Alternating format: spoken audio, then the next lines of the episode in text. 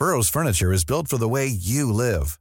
From ensuring easy assembly and disassembly to honoring highly requested new colors for their award-winning seating, they always have their customers in mind. Their modular seating is made out of durable materials to last and grow with you. And with Burrow, you always get fast, free shipping. Get up to 60% off during Burrow's Memorial Day sale at burrow.com slash ACAST. That's burrow.com slash ACAST. burrow.com slash ACAST.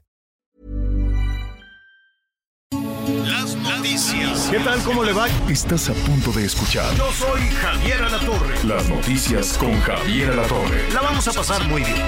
Comenzamos. Grabé tu nombre en mi barca, me hice por ti marinero para cruzar los mares, surcando los deseos. Fui tan feliz en tus brazos, fui tan feliz en tu puerto que el corazón quedó preso de tu cuerpo y de tu piel. Como una ola, tu amor llegó a mi vida, como una ola de fuego y de caricias, de espuma blanca y rumor de caracolas, como una ola. Y yo quedé prendida tu ¡Qué bárbara! ¡Qué bárbara! Rocío Jurado, la más grande. Bueno, le, le- es todo un personaje en España, en Iberoamérica.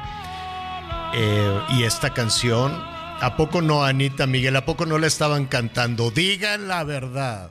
Por lo menos el La corito. verdad, Ajá. sí, la, nunca pensé que me la ibas a ver. Cuando nos dijo el productor, yo dije, ¿y ahora qué le pasó a La Javier? Esto verdad. está un poco, pues muy No, pues es que está lunes. que me la Mira, después toda, de ¿qué más- tanto mariachi loco, después de tanto mariachi loco, de la viquina, de que quién sabe qué, ¿no? Este, hoy estamos recordando a Rocío Jurado, en paz descanse, pero fíjate que hoy es su cumpleaños.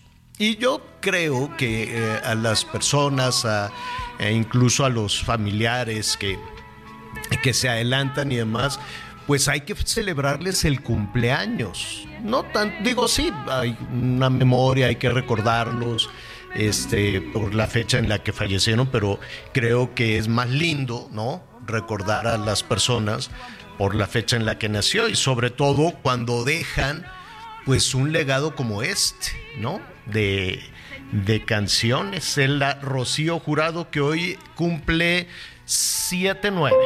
Hoy cumple 79 años. Y así pues hay canciones también este, que dejaron una, una huella. Rocío Jurado, fíjate que era estrellita infantil también. O sea, ella cantaba así de niña, vestida, vestida de manola y todo ese flamenco y demás. Y así fue construyendo su carrera. Un poquito más adelante vamos a contar algunos pasajes de eh, su vida, de su paso por México, por América Latina, ¿no? Tantas, a ver, Aparenta ser divino, tan afable y efusivo, solo sabe hacer sufrir. Es un gran necio, un estúpido engreído, Ah, ¿verdad? Saludos también. Es Rocío Jurado, pero también la, la Lupita, la Lupita D'Alessio, pues hizo de todo esto un, una, una, pues ahora sí que un himno de género, ¿no? Quedó, pero perfecto en un país tan misógino como el, como el nuestro, que va cambiando. Pian pianito. A ver, vamos a saludarlo. Me da muchísimo gusto. Una mañana fresquecita, gusto, nubladona, plomiza. Va a llover un poquito al rato. Pero qué bueno, porque hacen, hace falta más, más, más, mucha más lluvia. Anita Lomelí, pues ya te saludé. ¿Cómo estás? Muy Y bien, también- Javier. La verdad es que imagínense a Mafalda con los pelos de punta, porque primero Dios en 11 días nace mi segundo nieto. Y Ah. mi hija, pues ahorita no está viviendo en México, la vine a saludar y mi vuelo salía a las seis de la mañana. Se retrasó. Ah. Así que aquí estoy en la alfombra, ¿Y a dónde- ¿no? a Gracias a a, una cabinita que me hice con unas banquitas que me jalé, pues para poder saludarlos y estar aquí. Pero contenta, Javier, muy contenta, ya listos, bueno. este, y preparados. Bueno, al ratito no- nos cuentas también de cómo se va a llamar el, ¿el niño o niña. ¿O todavía no hacen? Niño. El, niño. Ah, Es un niño. padrísimo, Y felicidades. ya le picamos al globo, salió azul y Ah, se llamará bien. Jacobo, primero Dios. Jacobo. Ja- Jacobo, eh, u- u- no, Anomoy, son a los que buleo, son todos mis amigos. Tengo muchos amigos, todos se llaman Moy y Jacobo. Bueno, muy bien, qué bueno. Isaac. Migue- Isaac también. Este, Miguelón, ¿cómo estás? Hola Javier, ¿cómo estás? Muy buenos días, buenas tardes ya acá en el sureste, Anita. Me da mucho gusto saludarte. Te iba a decir, oye, ¿en dónde tienes lo nublado? Porque acá tenemos un sol esplendoroso. 31 grados centígrados está marcando el termómetro aquí en la zona del sureste.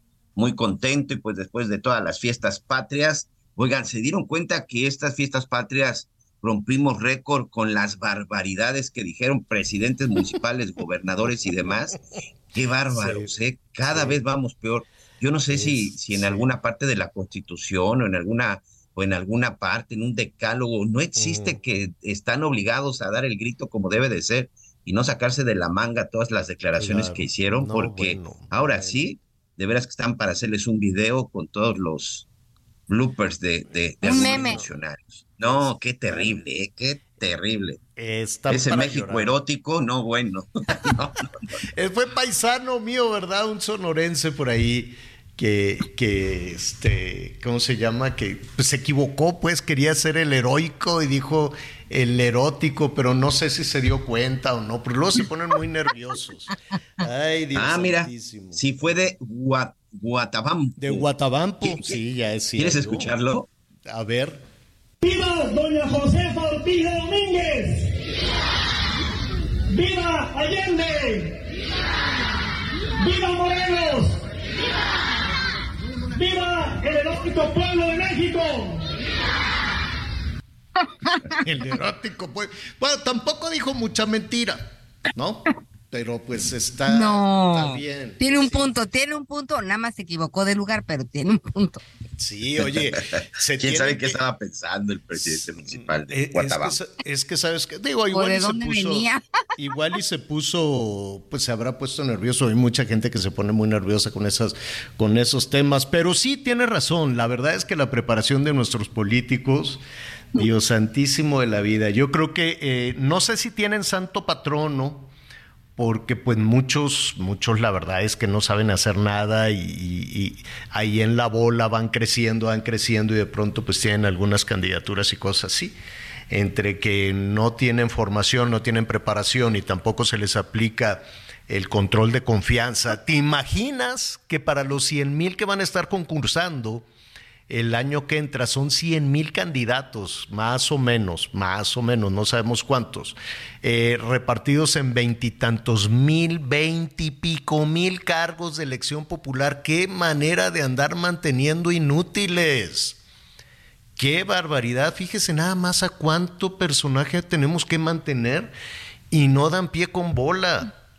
No, no, a, ver, podríamos barrer con un montón simplemente para aplicarles un, un examencito así, control de confianza, a ver si tienen alguna eh, eh, eh, algún historial ahí indebido, ¿no? Que cometieron algún delito o algo por el estilo, que tienen algún nexo con el crimen organizado, y te aseguro que íbamos a tener una rasurada enorme de, de esos eh, 20 mil. Y si los que pasen les aplicamos un examen mínimo de cultura general, bueno, pues también otra rasurada.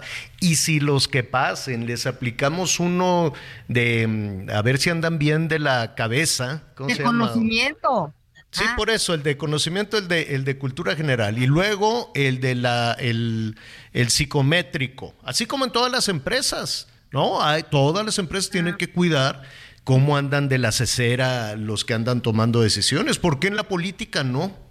Con esos tres, control de confianza, que no se los aplican ni a la policía, pero que se los aplicaran a los candidatos, a ver si tienen un pasado oscuro y anduvieron por ahí cometiendo delitos o agarrando dinero que no es suyo. Después, eh, conocimientos generales, básico de conocimientos generales, no cree usted que muy largo. Y eh, después uno de un psicométrico para ver cómo andaban de la cabeza, pues imagínate, ¿no? Ya, ya con eso habría una razón. y ya los quedaríamos solos.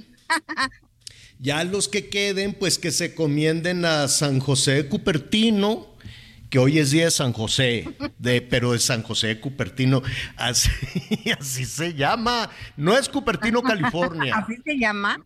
San José, hoy en el santoral es San José de Cupertino. Cupertino está en Italia, por allá por Nápoles. Pero te voy a decir por qué. Lo que pasa es que este santito lo buleaban durísimo todos los curitas. él quería ser franciscano y los franciscanos que son muy estudiosos son muy estudiosos. No, Cupertino es la ciudad. Eh, Cupertino es la, es la, ah. la, ciudad. Y entonces él dijo, ay, pues yo quisiera este, formar parte de los hermanos franciscanos. Y le dijeron los franciscanos, sí, cómo no, pero es que la verdad es que tú no te sabes la O por lo redondo, ponte a estudiar algo, teología. Y este, y este pues no sabía nada y le dijeron los franciscanos, ¿sabes qué? Pues no, con la pena, pero pues ponte a estudiar. Son muy estudiosos los franciscanos, así como los ves con toda su humildad y demás, son muy, muy, muy, este, muy estudiosos. Entonces este, entró con los dominicos y también le decían, Dios santísimo de la vida, pues si tú no sabes nada. Y era pues realmente no, no daba pie con bola y les hacen como exámenes, no necesariamente de, de, catecismo, pero sí de este, pues realmente ahí de algunos... Cultura general. De algunos conocimientos religiosos. Y, y nada, entonces lo buleaban, te digo que entonces lo picoteaban y decían, aquí a, San José, de Cupertino, no, no, me acuerdo del nombre, pero lo, lo picaban y él decía, al cabo ni me duele. Entonces, este, y, se hizo santo porque decían que, no me quiero yo equivocar, pero decían que levitaba, o sea, como que volaba, o sea, se le iba la onda, yo creo que le preguntaban algo, ah. y este, y se hizo famoso porque lo único que sabía eh, cada vez que le cuestionaban sobre la Biblia o sobre los conocimientos este, teológicos. Él, lo único que sabía decir o que podía interpretar era eh, bendito el, vientre, eh, como, eh, yo ya estoy como San José de Cupertino, bendito el fruto de tu vientre. Jesús, ¿no? Como cuando estamos en esta oración a la Virgen María, eso es lo único que sabía. Entonces, este, pues nada, lo bolearon muchísimo, pero después Em, decían que no sentía ningún dolor y entonces los demás curitas decían es que puede levitar, puede levitar y entonces fueron muchos a ver si efectivamente podía podía eh, levitar, e incluso pues ya un papa y pues, bueno, todos los rumores salieron de Nápoles hasta Roma y lo hicieron santito. Eh, y de eso me acordé porque pues el, pobre San José de Cupertino pues no sabía nada, ni la O por lo redondo, pero pues se hizo santo, santo por sus buenas obras y demás, pero pues aquí los políticos ni tienen conocimientos ni hacen buenas obras, pues qué quiere que le diga. Bueno, saludos a San, José, mi sobrino José, que es otro santo, él celebra su santo en otras fechas. Le cuento que batallé para llegar a las instalaciones eh, en el sur, donde tenemos este foro alterno en Azteca, porque hay una marcha, no sé qué marcha sea, pero está el periférico sur que no quiere usted saber para llorar. Entonces, pues aquí estuvimos batallando de cualquier forma. Me da muchísimo gusto saludarlo. Vamos a, continuar con la información. Antes de este, ir contigo, Miguel, Anita, le recordamos el número telefónico que está desde este momento a sus órdenes. 55 14 90 40 12. 55 14 90 40 12. Vamos a retomar todo lo que pasó este fin de semana. Qué rudo fin de semana, Miguel, con tantas ejecuciones. Qué barbaridad. Sí, sí, sí. Y un poquito más adelante vamos a hablar de los rusos. Ah, sí, porque generaron una polémica que los rusos desfilaran en, eh, en eh, ¿cómo se llama? En, en, el desfile del 16 pues de septiembre. Del 16, Exacto. Del 16, del sábado. Así es. Anita, este, eh, perdón, querías también comentar. Antes que enteremos en lo rudo rudo, hoy les quiero recordar que es el Día Internacional de la Igualdad Salarial. Y por primera vez en la ah. historia, por lo pronto hay dos candidatas aspirantes a, pues, presidente de la República, presidenta de la República. Ojalá y sea un indicativo para que esto, para que esto, eh, pues, realmente, pues, por fin se haga una realidad, Miguel, porque hablamos de igualdad, de equidad, y pues no se trata de una lucha de poder nada más, ni de también lograr las mismas oportunidades, ¿no? Sino de que todo sea, pues, parejo y lo que esto implique, que lo implique, es un derecho. Entonces, pues bueno, quería comentárselos y por otro lado también, Miguel, ahora que estamos en esto de los candidatos, de los 100 mil candidatos y de los más de 20 mil puestos de elección, también sería bueno, Miguelito Javier, pues que reflexionaran en, en, en, relación al agua. Hoy también se conmemora el Día Mundial del Control de la Calidad del Agua porque son muchos los problemas. Uno, que haya agua otro que la gente tenga acceso al agua, tres que el agua sea de calidad. Entonces, pues son muchas las cosas que, que, hay que, que hay que atajar en ese sentido y pues lamentablemente hablar de infraestructura para mejorar la calidad del agua y el acceso al agua, pues no está taquillero en campaña, Miguelito. Así que pues bueno, son muchos temas que estaremos tratando. Y fíjate que es sorprendente, sorprendente porque al final eh, digo, obras que ya están, pero me parece que para la mayoría de los mexicanos era más importante esas, esas obras de infraestructura para llevar agua que probablemente un tren o que un nuevo aeropuerto, o sea, y no significa que no sean importantes, pero el tema del agua es un tema gravísimo y es un tema que conforme van pasando los años, la situación está más complicada. Y si no, Saludos a nuestros amigos en Zacatecas, a nuestros amigos ganaderos, agricultores, que se las están viendo duras con este tema de la sequía, porque ahí no solamente se están muriendo sus animales, sino finalmente se está acabando su patrimonio. Se está acabando su patrimonio, las cosechas no se están dando. Saludos a nuestros amigos de Durango, que están pasando por una situación similar en San Luis Potosí. Es decir, hay muchos estados, bueno, lo veíamos incluso el fin de semana en sus cuentas a Samuel García, el gobernador de Nuevo León. Nuevo León, Nuevo León, uno de los estados considerado como uno de los estados más ricos del país. Nuevo León, uno de los estados que más impuestos y que más dinero le generan al gobierno federal. Hoy llueve y salen a brincotear y salen a celebrar de que está lloviendo, Anita, porque tienen un serio problema con el agua. Me parece que el tema del agua debe de ser un tema de agenda y quien piense que las obras de infraestructura para llevar agua a todos los municipios que lo necesitan y en general al país y conservar la que tenemos no es taquillero, perdón, pero sus asesores se están equivocando, porque finalmente es un servicio, es un servicio fundamental y es un servicio que para muchos puede ser la diferencia, y no quiero ser exagerado, entre la vida y la muerte o entre tener y no tener, o en que tu patrimonio se vaya por el hoyo, ¿eh, Anita? Se vaya por el hoyo. Me parece que el tema del agua es un tema que debe estar en la agenda.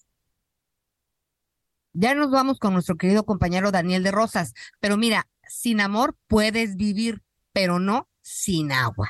Ya estaremos hablando de este tema y de, de, todo lo que implica en los siguientes programas también, Miguelito, y pues por lo pronto obtenemos más información. Y lamentablemente ese tema de los feminicidios, ese tema de la violencia continúa a pesar de todo lo que digan, a pesar de todo lo que en las campañas aseguran y dicen y que está funcionando. Nada más les pongo un ejemplo. En este fin de semana patrio, 211 personas fueron asesinadas en el país. 200, perdón, 221 personas fueron asesinadas en el país. Lamentablemente se registró un caso, no este fin de semana, sino el pasado 12 de septiembre, el caso de la joven Ana María Serrano, una estudiante de 18 años de edad. Daniel de Rosas, amigo, compañero corresponsal de Azteca Noticias, en el Estado de México. Vaya situación, vaya situación, pero por fortuna parece que hay avances y resultados importantes. ¿Cómo estás? Me da un saludarte, Dani. ¿Qué tal? Buenos días, Anita Miguel, les saludo con gusto. Efectivamente, elementos de la Fiscalía del Estado de México detuvieron el pasado sábado a Alan Gil N., quien es eh, el exnovio de esta jovencita, de Ana María Serrano Céspedes, una jovencita de 18 años que fue asesinada el 12 de septiembre en su casa en el municipio de Atizapán de Zaragoza. Al parecer, y de acuerdo a las investigaciones que lleva la Fiscalía Mexiquense, fue este sujeto quien aprovechó que la jovencita se encontraba sola en su casa, ingresó y la asesinó. Este sujeto ya fue eh, detenido, fue presentado al Ministerio Público, posteriormente ingresado al penal de Barrientos en el municipio de Tlalnepantla, en donde en este momento se lleva a cabo su audiencia inicial. Comentarles que de acuerdo a la versión de la mamá de Ana María Serrano, una jovencita de 18 años, asegura que ella quería ser cardióloga, que llevaba dos meses estudiando medicina y que este joven, Alan Gil N., quien era su novio, pues intentó con regalos, con mensajes, tratar de convencerla para que regresaran a ser novios. Sin embargo, la jovencita ya no quiso, ella dijo estaba dedicada a sus estudios y esto pues al parecer fue lo que propició el feminicidio que cometió este sujeto Alan Gil N, quien rinde ya en este momento, bueno, se encuentra en el penal de Barrientos y se lleva a cabo su audiencia inicial. Una investigación, una investigación que fue rápida y no quiero pensar, este Dani, que tuvo que ver por esta situación de que era un familiar de un exfuncionario del gobierno de Colombia o por el tema en las redes, porque lamentablemente cuando hablamos de feminicidio, pues sabemos que todos los días, por desgracia, se registra por lo menos uno en el país, ¿no? Incluso lo veíamos, Anita, el tema de María, eh, Elena Ríos, esta saxofonista de Oaxaca, que aquí hemos platicado mucho su historia, que también dice que durante el fin de semana pues sufrió, sufrió un atentado. Pero pues ojalá sí fueran de rápidos para solucionar todos los casos, ¿no, Dani? Más en el Estado de México, ¿cuántos casos hay, amigo? La verdad es que sí nos sorprendió la prontitud con la que se resolvió este caso. De hecho, eh, pues esto, al parecer, este joven fue detenido en Malinalco, igual en el Estado de México, y fue ingresado al penal de Barrientos, al parecer, durante la noche de ayer, y hoy se lleva a cabo su audiencia inicial, pero sí fue algo muy, muy rápido, Miguel, como bien lo comenta. Bueno, pues qué bueno, digo al final qué bueno, para que no me empiecen ahorita a regañar y atacar en este, de que me dicen que nunca, nunca estoy contento, que nada me parece, pero sí me, sí quería este, resaltarlo. Ahora, podemos decir que es su primer acierto en este gobierno en materia de justicia de la maestra Delfina, Dani. Sí, eh, recordemos que ella eh, tomó poder el, el 16 de septiembre ya como gobernadora del Estado de México. Hay que recordar que la Fiscalía Mexiquense es autónoma, Miguel, sigue el mismo fiscal de, la administración anterior en la actual administración y bueno, pues sí, es uno de los aciertos, como bien lo dices, ojalá y todos los casos así se resolvieran, Miguel. Pues ojalá que sea un buen augurio. Te mando un abrazo, mi querido Dani, Daniel de Rosas, compañero corresponsal de Azteca Noticias desde el Estado de México. Abrazo, amigo. Excelente semana, gracias. Ahí está. Oye, Miguel. Y, también el tema de una cosa, Miguel. Sí el tema de María Elena que lleva, bueno, ¿cuántos años? Es un sufrimiento, Miguel, si no es por el tema de la salud, que son cirugías, cirugías, más cirugías, en algunos momentos pues tiene apoyos económicos, en algunos otros no, el tema legal, vivir con miedo, la familia pues gira en torno a todo esto, de veras es, es una tragedia lo que sucede pues con los ataques de ácido y pues esta chiquita Ana María pues eh, la mató su expareja. ¿Por qué lo digo así? Porque tenemos que hablar con nuestras hijas y enseñarles que el primer jaloneo, la primer metida con tu celular, cualquier cosa, empieza el camino de la violencia, Miguel Aquino, que no sabemos dónde pueda terminar. Sí, sin duda. Esa es una de la, esa es una parte muy importante. Esa es una parte muy importante. De pronto, fíjate que eh, se genera mucho la polémica en el sentido de cómo identificar cuando eres violentada. Yo soy padre de, de, dos, de dos jovencitas, bueno, ya de, dos mujeres eh, profesionistas, y yo siempre les he dicho, el momento en el que se sientan incómodas con cualquier situación, ese es el momento en el que tienen que poner un alto cualquier situación que las haga sentir incómodas, es el momento en el que tienen que reaccionar y decir no, poner un alto, levantar, levantar la mano y sobre todo hablarlo. Qué importante es hablarlo, qué importante es comunicar, qué importante es denunciarlo. Sin lugar a dudas, bueno, pues ahí tenemos nuestro teléfono, Miguelito, de volada, dínoslos para irnos a corte, por favor, y empezar con las llamadas. ¿Te parece si regresando? Porque ya nos va a caer la, guillotina. La regresamos ya la vámonos. Sí. Conéctate con Javier a través de Twitter, arroba javier-alatón. Sigue con nosotros. Volvemos con más noticias. Antes que los demás. Todavía hay más información. Continuamos. ¿Tú qué harías con cuatro meses de tu sueldo? Unas super vacaciones. Yo cambiaría mi recámara. Una bici de montaña. Y una compu para mis hijos. Arreglarme los dientes. ¿Y tú qué harías? Fonacot te presta hasta cuatro meses de tu sueldo con el interés más bajo en efectivo y directo a tu cuenta en 24 horas. Fonacot está conmigo. Gobierno de México. Las noticias en resumen.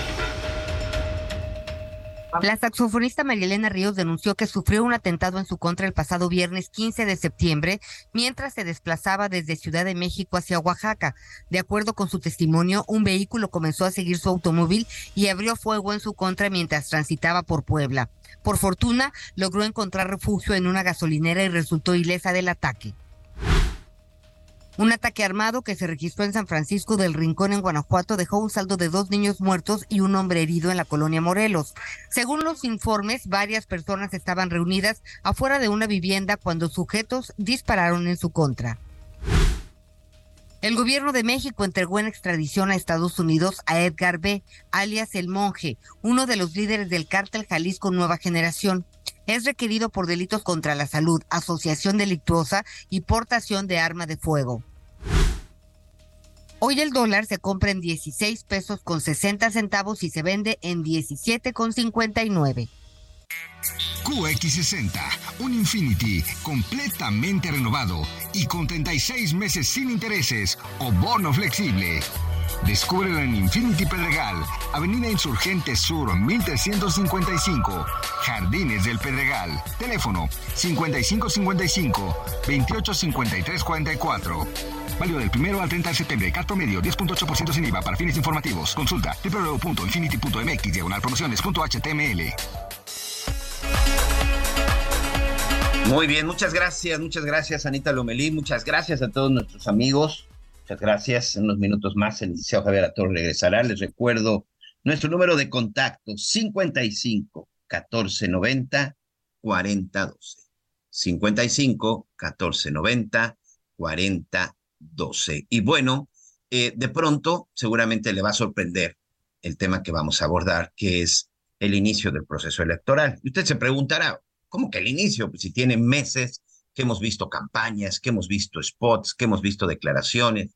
Este fin de semana, por ejemplo, la doctora Claudia Sheinbaum tuvo un evento masivo en la zona del estado de Michoacán. Xochil Gálvez, que hasta el momento pues, son las dos pues las dos candidatas que ya, vamos a decirle de alguna forma, están prácticamente amarradas para competir en el 2024. Anduvo por ahí en Zacatecas, muy activa en sus redes, en sus redes sociales. Pero la verdad es que el calendario electoral, amigos, para el 2024 empezó el 7 de septiembre. Pero, ¿qué es esto del calendario electoral? ¿Qué es lo que sigue? Y sobre todo, bueno, recordar cuáles son los procesos y cuántos cargos vamos a estar eligiendo el próximo 2 de junio del 2024. Son más de 20 mil cargos de elección en el ámbito federal, pues los diputados, los senadores, por supuesto el presidente, el presidente de la República, el presidente número 66 en la historia, en la historia de nuestro país. Yo le quiero dar la bienvenida a nuestra analista política, político eh, Selene Ávila, con quien, bueno, vamos a platicar el día de hoy. Un calendario electoral que, pues bueno, pues así lo marca el código, así lo marca la ley, pero la verdad es que los procesos iniciaron ya desde hace, desde hace varios meses, Elene, pero a estar listos, a estar atentos y sobre todo a estar pendientes de lo que va a suceder con las precampañas, los registros y todo lo que se nos viene encima, porque vamos a tener, ¿qué te gusta? Entre 80 mil, 100 mil candidatos probablemente. ¿Cómo estás y bienvenida? Sí, sí. Hola, mi querido Miguel Aquino, qué alegría saludarte a ti, a Javier Torre, Ana María Lomelí, acabas de hacer una gran radiografía de lo que es lo que viene del proceso electoral federal rumbo al 24 en una sucesión enmarcada, como ya lo ha señalado, inédita y muy adelantada. Pero bueno, ahora sí vienen, digamos, los tiempos eh, jurídicos normales, si podemos usar esa palabra, del calendario electoral, que arrancaron con esta sesión del Consejo General del INE, donde se da luz verde ya al inicio del proceso electoral, ya el periodo de las precampañas que están obviamente marcadas a partir del mes de septiembre. Mira, también hay fechas importantes, además de, de las precampañas, de las intercampañas, las campañas que vamos a ir desmenuzando poco a poco. Y cosas muy importantes, como lo que ocurrirá, por ejemplo, en octubre, ¿no? Del primero al 31 de octubre, de acuerdo al calendario electoral, eh, se van a determinar, ojo, algo que es crucial para la democracia y para la legalidad y la legitimidad de las elecciones, porque ojo, eso pueden ser causales de nulidad de, un proceso electoral, que es los topes de gasto máximos de pre-campaña y campaña por precandidato o en su momento candidato. Esta es una fecha que muchos como que desestiman, pero en la que hay que tener mucho cuidado y que va a ocurrir del primero al 30 de octubre para estar ahí bien ciertos de cuáles son estos topes de campaña que la unidad de fiscalización del INE, pues en su momento, en su momento va a tratar, eh, pues, eh, de llevar a cabo una puntual fiscalización. No digo va a tratar, se supone que tiene que hacerlo, ¿no? Pero bueno, ahora hablábamos de qué se juega. Se juegan muchísimas cosas. Primero, eh, 629 cargos en cuanto a nivel federal. Estamos hablando del presidente o presidenta de la República, más 500 diputadas y diputados y 128 senadores, por eso hoy te sale la cifra de 629 cargos a nivel federal. Pero diste una cifra muy interesante, que es la más eh, robusta, eh, Miguel. Dijiste más de 20 mil cargos, efectivamente, a nivel nacional porque se renuevan eh, nueve gubernaturas y 31 congresos locales. Entonces, siempre cada vez que nos toca cubrir procesos electorales, decimos, es la elección más grande de la historia. Sí. Y municipios junto con regidores y junto con síndicos. Y... y sobre todo, principalmente, pues estas nueve gubernaturas, que no es cosa menor, y renovar prácticamente los casi todos los congresos del país, los congresos locales, pues eso es algo toral, ¿no? Eh, por otro lado, fíjate, si nos vamos a la elección de la Ciudad de México, pues vamos a renovar 16 alcaldías, ¿no? Entonces eso es algo muy importante también para el proceso que vamos a tener aquí en la Ciudad de México. Esto en cuanto a los cargos, obviamente pues la democracia, como tú bien sabes, es bastante onerosa, México tiene una de las democracias más caras en el mundo, no lo dice Selene Ávila, lo dicen los datos, más allá de cuestiones demográficas, tiene que ver pues con todos los candados de seguridad y todas las cosas que se implementan, porque tenemos, como se dice en la jerga, una democracia cifrada en la desconfianza. Entonces, pues por lo menos nos va a costar a los mexicanos y a las mexicanas, pues como cuánto calculas, Miguel, Anita, Javier. Oye, el, el, presupuesto que solicitaba el INE hablaba de por ahí de los 10 mil millones de pesos, pero no sé si con eso o vaya a ser todavía mucho mayor. Pues mira, yo creo que primero hay que ver qué presupuesto se le va a aprobar al INE, pero sí se hablaba de que ese proceso electoral federal va a ser uno de los más caros, ¿no? Entonces, bueno, pues ya vamos a ver qué, qué sucede. Hay cosas que quiero precisar, mira, el artículo 226 de la Ley General de Instituciones y Procedimientos Electorales de la LEGIPE eh, prevé ya, como dijimos, que el inicio de las precampañas dan inicio la tercera semana, perdón, de noviembre del año previo a la elección. Esto es en noviembre, o sea, el proceso formal arranca en septiembre, ya con lo que eh, dijo el Consejo General del INE, Después nos vamos al periodo de precampañas que no pueden durar más de 60 días, Miguel. ¿Las precampañas cuándo serían? Según el de calendario. acuerdo con el artículo 226 de la LEGIPE, me, me refiere que la tercera semana de noviembre del año previo a la elección. Y que no pueden ¿Y de durar ahí más dos de meses de 60 días. precampañas? 60, Miguel, sí. Habrá quien diga es mucho, es poco, y luego ¿qué crees que sigue? Para, vamos a echarle un poco de jocosidad a nuestra democracia. Acabas los 60 días y luego viene el periodo de intercampaña. Entonces, en esa intercampaña se hace una especie también como de veda y también hay la oportunidad de que si alguien tiene algo que dirimir de los procesos de precampaña porque consideraron X, Y o Z pues bueno, acuda a las instancias jurisdiccionales y se pueda presentar un proceso inclusive de impugnación dentro de las precampañas, dentro de, y me refiero a precampañas de cualquier precandidato de cualquier partido político a cualquier cargo, no tienes dedicatoria de nada ni de nadie, es la ley. Oye, nada oye más, Selene, esa no deberíamos ya de brincárnosla, porque por ejemplo, en el Frente Amplio, pues ya no habrá pre-campaña, porque ya, es que sabes que, a ver, corrígeme si estoy en un error, creo que ese periodo de pre-campaña fue precisamente lo que acabamos de ver, en donde ya cada grupo, no quiero decir partidos, porque finalmente fueron coaliciones, pues tuvieron sus candidatos y de ahí pues ya salió un candidato.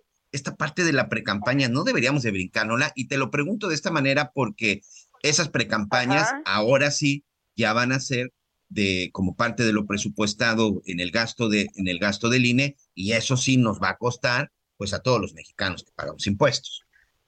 Oye, tu pregunta como siempre, pero mira, le das al centro del blanco. Te voy a contestar como el clásico, Miguel. Yo te diría sí, pero no. Sí, porque desde tu argumento y el de muchos mexicanos y mexicanas, pues ya, ya la hubo, ¿no? Pero desde el punto de vista jurídico y legal y lo que marcan las normas en la materia electoral no existe.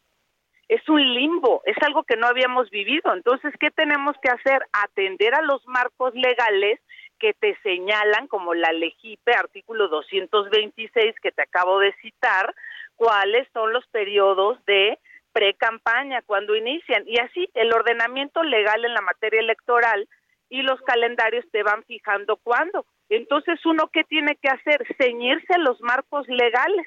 Entonces, pues uno podría decir, oye, pues si ya hicieron pre-campaña, ya nos la brincamos y nos vamos directo a la campaña. No, porque en términos estrictamente jurídico-técnicos estaríamos violentando las leyes en la materia electoral. Entonces, sí nos tenemos que chutar, por supuesto, la pre-campaña, el periodo de la intercampaña, la impugnación y luego, pues lo que siga, pero te voy a decir que 90 días antes de la elección, son 90 días antes de la elección del 2 de junio, descuenta 3 antes del 2 de junio de veda. O sea, para que entremos en el momento de reflexión antes de ir a las urnas. No sé si me expliqué un poquito y de un panorama de algo no, que bueno, oye, oye, nada más este, un minuto más. Eh, en este, en, en este calendario, ¿Cuándo inician formalmente, ahora sí, las campañas para llegar al 2 de junio? Bueno, para que inicien las campañas, primero tenemos que tener precampañas. Lo que sí podemos ya Me queda claro, pero ya que tenemos todo esto, pero en el calendario, ¿cuándo estarían iniciando las campañas? Hablando del calendario. Sí, pues del 2 de junio, que es la elección, tres días antes, 90 días antes de la elección, es justo el día no traigo el calendario aquí a la mano porque vengo caminando, pero son 90 días antes de la elección del 2 de junio. Por marzo más o menos estaríamos hablando. A ver, eh, sí, claro. Claro, nada más que para darte el día exacto tengo que sacar mi calculadora Maizoro ahorita para quitarle tres días a los 90 antes este del 2 de junio. Pero sí traigo por aquí mi calendario, te, te debo la fecha exacta de las de las campañas. Muy bien. Y además, este, algo importante es que ya se consideran días hábiles de lunes a domingo para cualquier pues tema en la materia electoral, todo lo que corra por por el Instituto Nacional Electoral, ¿no? Entonces, pues vamos a estar al pendiente. Te digo, algo importante es el, el calendario de los topes de campaña también para, para revisar ahí cómo están gastando pues quienes aspiran a un cargo de elección popular y que no rebasen dichos topes y sea una elección equitativa.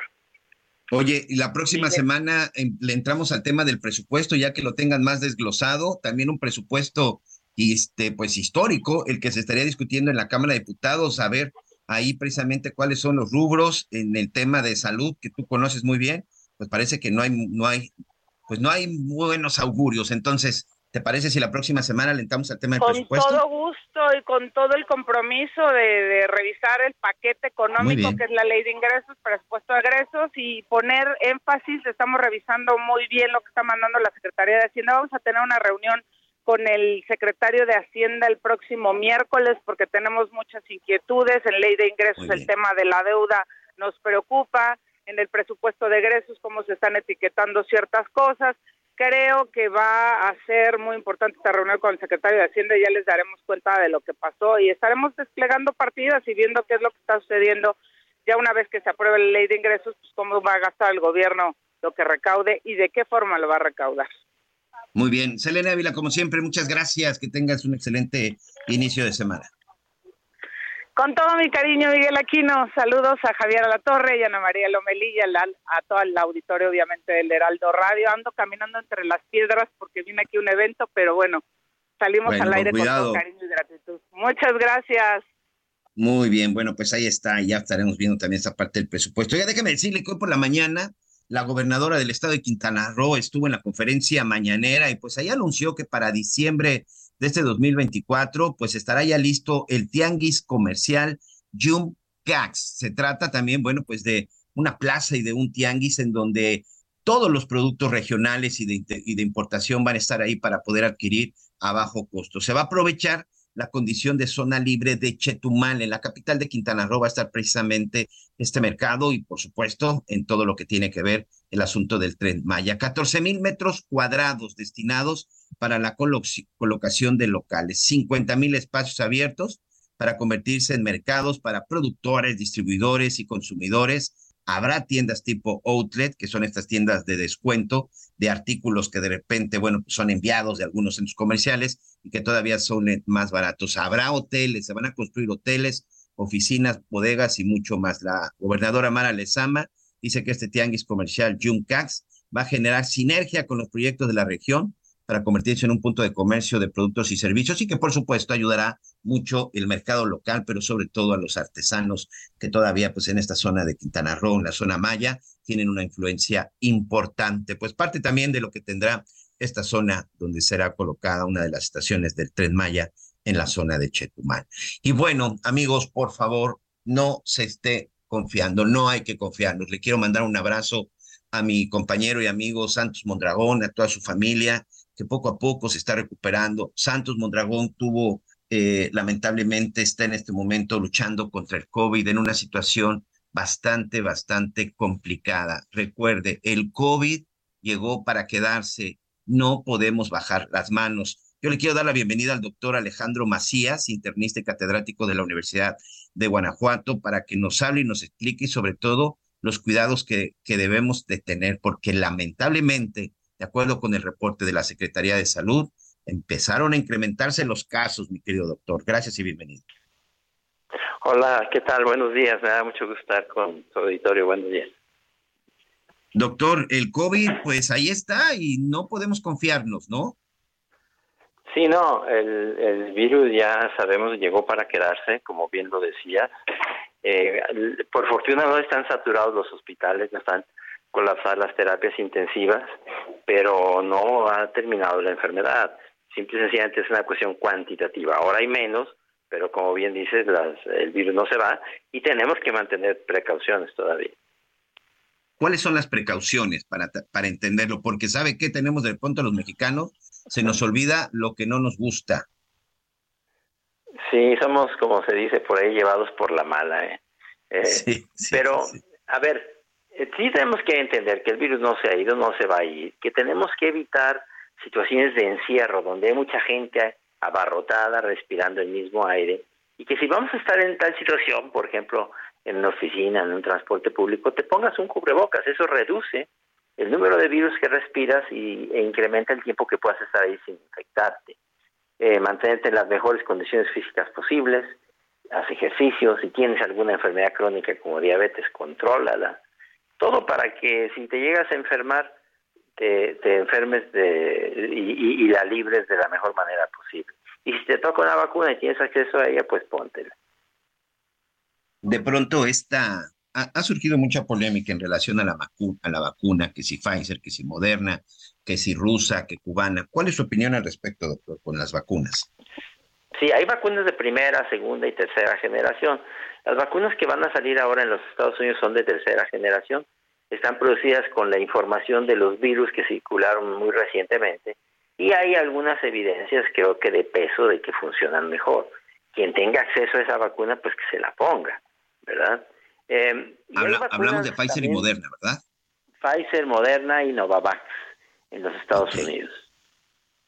Hay quien, hay, por ejemplo, hay gente que me dice, oye, voy a ir a Estados Unidos la semana que entra, me la pongo, póntela, claro, sin ninguna duda.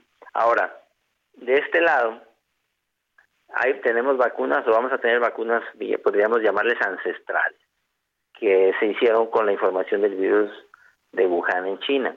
¿Funcionan? Es mejor que nada, sí, ¿verdad? Yo diría, pues póntela, es mejor que nada, pero sería ideal que vayamos teniendo en el futuro ya una política de ir actualizando las vacunas, tal como hacemos con, con, el, con las vacunas de influenza, no es diferente que cada año la cambiamos. También si me preguntabas, oye, no tengo acceso a la vacuna de este año, me pongo la del año pasado, mira, no es la ideal, pero pues póntela, ¿verdad? Es, es, es mejor que nada. Ese es un mensaje importante para que la gente no se preocupe y no especule. Como bien dice, doctor, la que sea o la que se tenga a la mano, hay que vacunarse. Pero además de vacunarse, pues tenemos que cuidarnos, sobre todo si no queremos regresar al encierro que vivimos hace tres años. Sí, mira, pero además ya nadie nos tiene que estar obligando a nada, porque ya también la gente dice, ya nos van a obligar otra vez al cubrebocas. No, nadie te tiene que obligar, digo.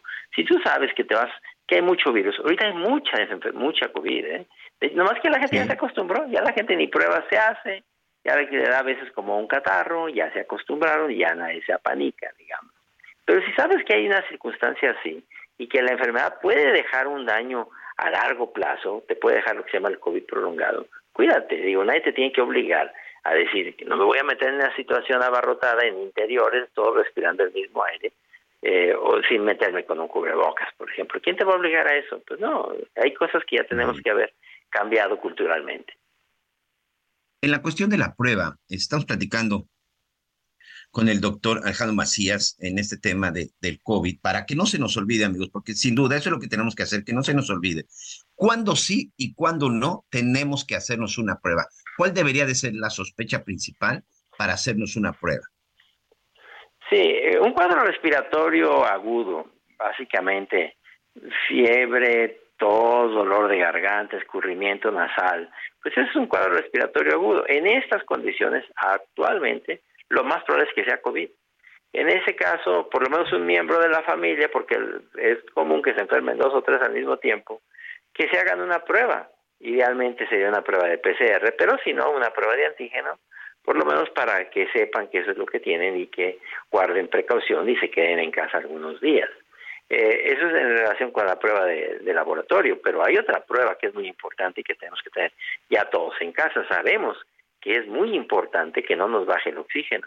Entonces todos tenemos que tener en casa un oxímetro, que son equipos ya muy económicos y muy buenos, que si te marca menos de 90% te está faltando el oxígeno, acude de inmediato para que no caigas en una situación en la que después vayas a un hospital y ya, sea muy difícil sacarte vivo.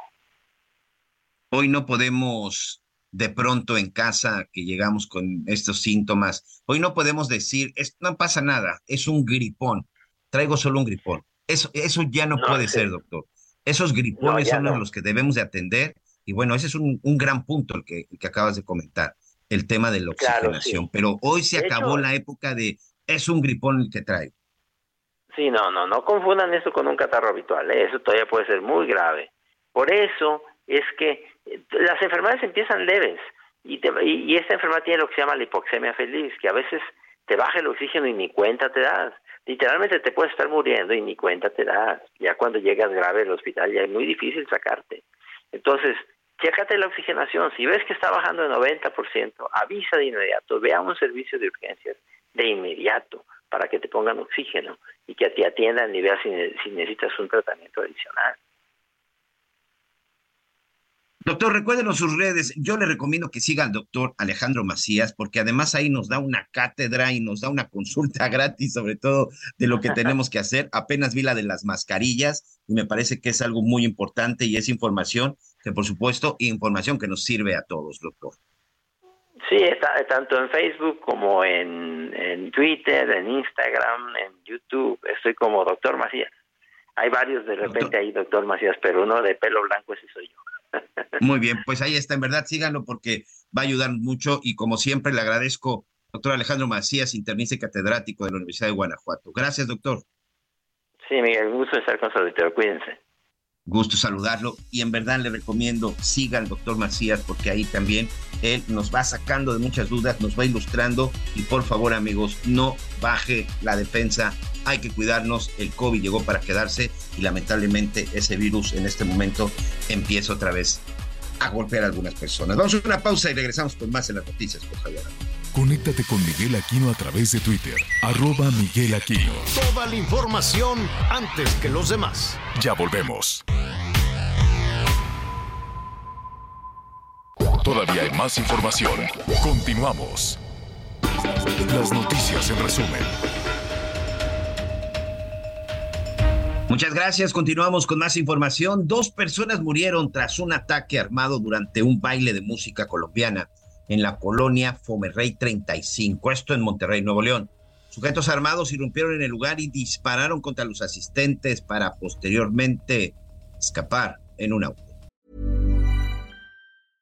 I'm Sandra, and I'm just the professional your small business was looking for. But you didn't hire me because you didn't use LinkedIn jobs. LinkedIn has professionals you can't find anywhere else, including those who aren't actively looking for a new job but might be open to the perfect role, like me. In a given month, over 70% of LinkedIn users don't visit other leading job sites. So if you're not looking on LinkedIn, you'll miss out on great candidates like Sandra. Start hiring professionals like a professional. Post your free job on linkedin.com/people today. La menor de tres años, Kailani Guadalupe, quien había sido reportada como desaparecida desde el 30 de agosto en Jalisco, fue localizada, lamentablemente sin vida, en el municipio del Salto. Por estos hechos ya se encuentra una persona detenida de nombre José Guadalupe. Todavía hay más información. Continuamos. Las noticias en resumen. Muchas gracias. Continuamos con más información. Dos personas murieron tras un ataque armado durante un baile de música colombiana en la colonia Fomerrey 35, esto en Monterrey, Nuevo León. Sujetos armados irrumpieron en el lugar y dispararon contra los asistentes para posteriormente escapar en un auto. La menor de tres años, Kailani Guadalupe, quien había sido reportada como desaparecida desde el 30 de agosto en Jalisco, fue localizada, lamentablemente sin vida, en el municipio del Salto. Por estos hechos ya se encuentra una persona detenida de nombre José Guadalupe. El exalcalde de San Cristóbal de las Casas, en Chiapas, Marco Antonio N., fue detenido por el delito de motín y atentados contra la paz y la integridad corporal y patrimonial de la colectividad y del Estado. Esto luego, presuntamente, de organizar una quema de libros de texto gratuito en el mencionado municipio. Fueron vinculados a proceso el rector de la Universidad Autónoma de Sinaloa, Jesús Madueña, y el ex rector Juan Eulogio Guerra, por ejercicio indebido del servicio público. Esto por la presunta compra de tortillas irregulares destinadas a las casas de asistencia estudiantil de la universidad. Gracias, Miguel. Oiga, en un eh, momentito más vamos a tener una conversación con Jorge Castañeda. Em, Jorge Castañeda, quien fue el responsable de la política exterior de nuestro país, ¿no? Fue el titular de la Secretaría de Relaciones Exteriores, es académico universitario y es un em, bueno, fue eh, aspirante también a tener un, cargo, ¿no? Estuvo buscando incluso, ¿no? Por ahí trató de, de llegar hasta hasta la jefatura del Ejecutivo. ¿Por qué estamos buscando a Jorge Castañeda? Porque hay muchos temas todos los días. Tenemos muchísimos temas en la relación con los Estados, eh, con los Estados Unidos. Me queda claro que la relación económica, la relación comercial, por ejemplo, ¿no? entre muchas otras cosas, entre México y Estados Unidos es mucho más vigorosa, mucho más rica y en ocasiones generosa que la relación política.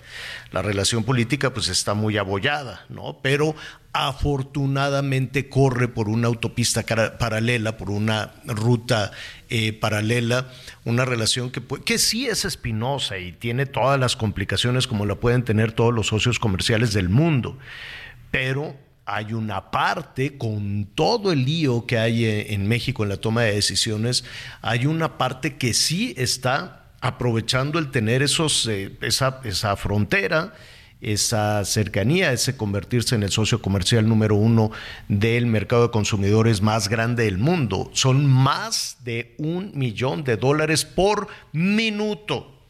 Mire, en lo que le estoy saludando ya, ¿no? Ya llevamos un, millón de dólares y es tan, tan este, cerrada, tan cercana que, por ejemplo, eh, la huelga que hay en este momento de trabajadores de la industria automotriz allá en los Estados Unidos, pues sí o sí le va a pegar también a la industria automotriz en México, porque un automóvil va y viene, va y viene, eh, ¿no? Para hasta quedar hasta quedar completo. Esa huelga a, este momento, la industria nacional de autopartes, que, son eh, algunas piezas muy especializadas y otras eh, no, necesariamente, pero bueno, que eh, genera muchísimo movimiento económico.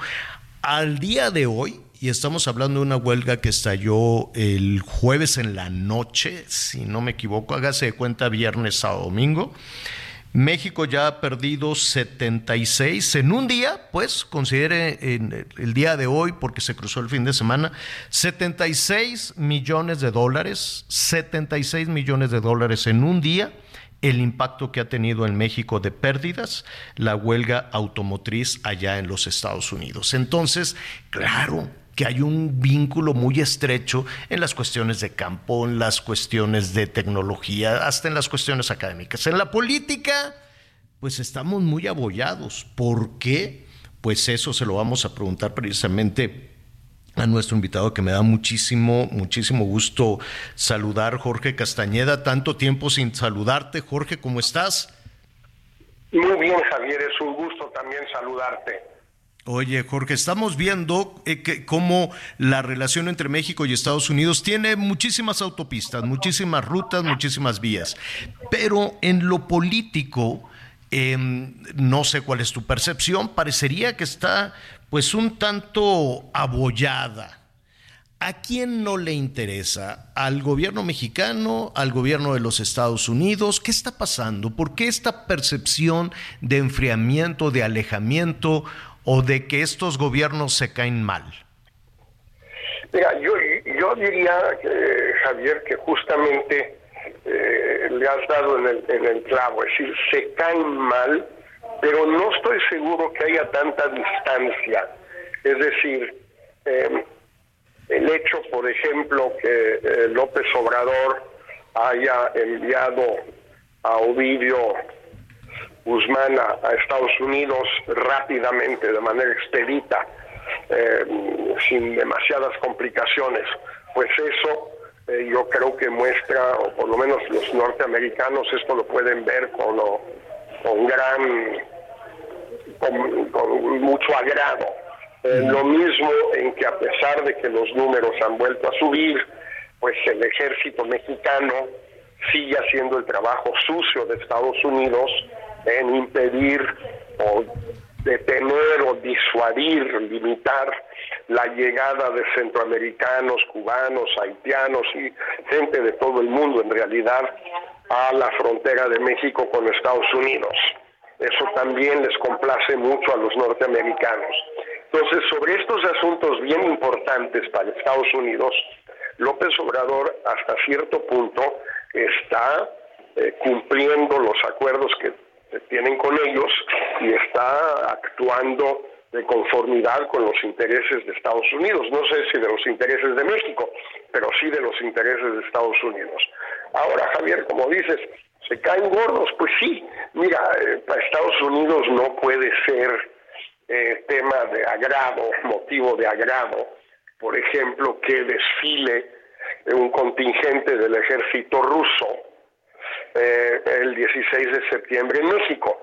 Ellos están eh, apoyando a Ucrania en su resistencia contra la invasión rusa con miles de millones, decenas de miles de millones de dólares de dinero, de armas, de entrenamiento, de todo. Han vuelto a aglutinar una coalición occidental para apoyarnos y pues les parece lógicamente que no es una, un gesto muy amistoso que México le dé la bienvenida en un desfile militar a una representación del ejército invasor, un ejército incluso ya condenado por violaciones a los derechos humanos en Ucrania, el ejército ruso. Bueno, pues eso sí es un irritante, no tiene la misma importancia para Estados Unidos el caso de Ovidio o de hacer el trabajo sucio a Estados Unidos en materia migratoria, pero sí irrita. Lo mismo con esta decisión muy equivocada por parte de la Secretaría de Relaciones Exteriores de que México reingrese al llamado Grupo de los 77, del cual salimos, Javier, de 1992, bueno, entre 92 y 94, cuando ingresamos, cuando entramos a la OECD. Sí, pero era eh, verdaderamente insólito el darle la espalda a la reunión del G20, de las economías más poderosas, y de tener una representación, pues hasta pues hasta en la imagen comentada, ¿no? Una ministra que se presentó en chanclas y que la canciller mexicana, con toda la trayectoria que tiene, pues decidiera presentarse en La Habana en lugar de presentarse en Nueva Delhi, ¿no? Sí, en efecto, todo eso son irritantes que hacen que se caigan mal. Pero insisto, Javier, creo que lo importante es que sobre los temas más significativos, López Obrador ha logrado eh, tener contentos a los norteamericanos y eso le permite pues hacer sus pequeños desplantes de niño eh, caprichoso, así de, ay, ya vas a ver esas cosas pues un poco infantiles, ¿no? Claro, Es estos dos temas que hemos comentado y podríamos comentar algunos más. Algunos más. Desde el análisis que tú haces, además como académico y como responsable eh, en su momento de la política exterior mexicana, ¿cuál es la apuesta del gobierno mexicano? ¿Por qué, por qué esta, esta, esta constante acercamiento, deferencia o incluso hasta admiración? Para este, regímenes dictatoriales como el de Cuba, el de Nicaragua, Venezuela. Hay, desde luego, entre, entre algún eh, entre algún sector de la, de la clase política o de simpatizantes, pues una percepción errónea de, de Rusia, o sea, por Dios, ya desde hace 30 años o o más evidentemente, pues dejó de existir la Unión Soviética, pero se tiene todavía esa percepción trasnochada de ese régimen eh, duro dictatorial y tal vez esa sea la fascinación. Pero ¿por qué, por qué, por qué consideras que hay esa apuesta errónea hacia Rusia? o China, o a lo mejor deliberadamente acertada hacia estos dos, eh, pero también esta, esta suerte de, fascinación o de visión este, romántica incluso de Cuba, Nicaragua y Venezuela. Mira, yo, yo creo por dos razones, Javier. En primer lugar, porque López Obrador le tiene una auténtica admiración, un auténtico cariño a las dictaduras eh, latinoamericanas, eh, sobre todo a Cuba y pues eso influye mucho en un país donde el presidente, los caprichos del presidente pues son muy importantes porque es una, presidencia muy fuerte en general y la de López Obrador en particular. Y eh, eso pues yo creo que también se refleja en la gente simpatizante de Morena, simpatizante de este gobierno. Hay que recordar que Fernández Noroña sacó 13% en la encuesta de... Em, de Morena, y bueno, representa un sector rabiosamente castrista, chavista, eh, orteguista.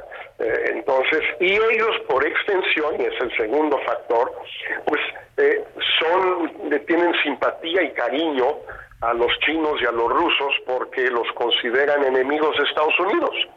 Y ese es suficiente motivo para ser amigo de ellos porque pues el, el enemigo de mi enemigo es mi amigo. Y yo creo que no hay que buscarle mucho más, son eh, factores bastante simplistas, pero bueno, son los que existen y en un país como el nuestro, con, insisto, muy poco interés por parte de la gente en asuntos de política exterior, con poca participación del Congreso, de los medios de comunicación en general, no todos, en estos asuntos, pues bueno, eh, simplemente esta visión eh, maniquea, simplista, superficial del gobierno, pues no encuentra resistencia.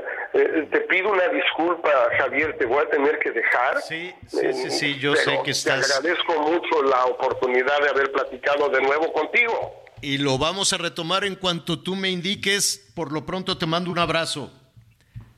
Gracias, Javier, y a tus órdenes siempre. Mm, gracias, es Jorge Castañeda. Y mire, retomando un poco lo que nos dice Jorge Castañeda, Miguel, yo creo que hay un punto muy importante en el tema de la extradición de Ovidio, que lo vamos a retomar incluso un poquito, un poquito más, más adelante, ¿no? El impacto que pueda tener en eh, si es que, si es que efectivamente puede haber un impacto en la reconfiguración de, eh, del escenario del crimen organizado, ¿no? del escenario del cártel de, del cártel de Sinaloa, el hecho de que Ovidio Guzmán esté ya eh, rindiendo cuentas, creo que hoy era la primera audiencia, ¿no? Tan pronto como hoy, la primera audiencia de Ovidio Guzmán ante la justicia de los Estados Unidos. Pero mientras eso sucede, pues eh, le dan otro palo ahí al, eh, al, gobierno mexicano la mismísima Casa Blanca. Ahora fue la Casa Blanca. Espérate a que arranquen ya bien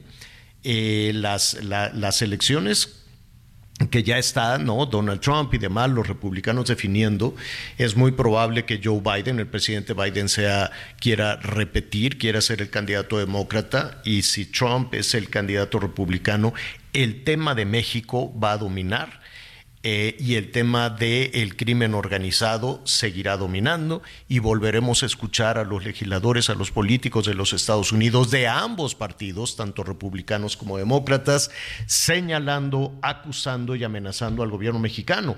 Por lo pronto, la Casa Blanca, con todo y la extradición de Ovidio, insiste en que México está entre los mayores distribuidores de fentanilo, de droga, hacia los Estados Unidos, Miguel. Hay un memorándum, ¿no? Es correcto, es un memorándum que incluso está firmado por el presidente John Biden. Este, este fue eh, publicado, distribuido el 15, el 15 de septiembre y en donde precisamente enumera qué es lo que ha estado sucediendo en cuestión de la distribución, el asunto del fentanilo. Hay otra parte acerca de los países que sí han estado cumpliendo y los que no, los que están definitivamente no cumpliendo y por a los cuales habrá las sanciones que aplica de pronto los Estados Unidos, estas sanciones con restricciones económicas, es Bolivia, Burma y Venezuela. Pero sí, en esta lista, como los países de mayor distribución, el mayor tránsito de, y producción, Javier, ¿eh? es tránsito, producción y por supuesto el trasiego de drogas en la Unión Americana está Afganistán, Bahamas, Belice, Bolivia, Burma, la República de China, Colombia, Costa Rica, República Dominicana, Ecuador, El Salvador, Guatemala, Haití, Honduras, India, Jamaica, Laos, México, Nicaragua, Pakistán, Panamá, Perú y Venezuela. Son estos países que dice que a pesar de las relaciones y de los trabajos que se han realizado, pues son los que continúan con el mayor número de tránsito y el mayor número de producción.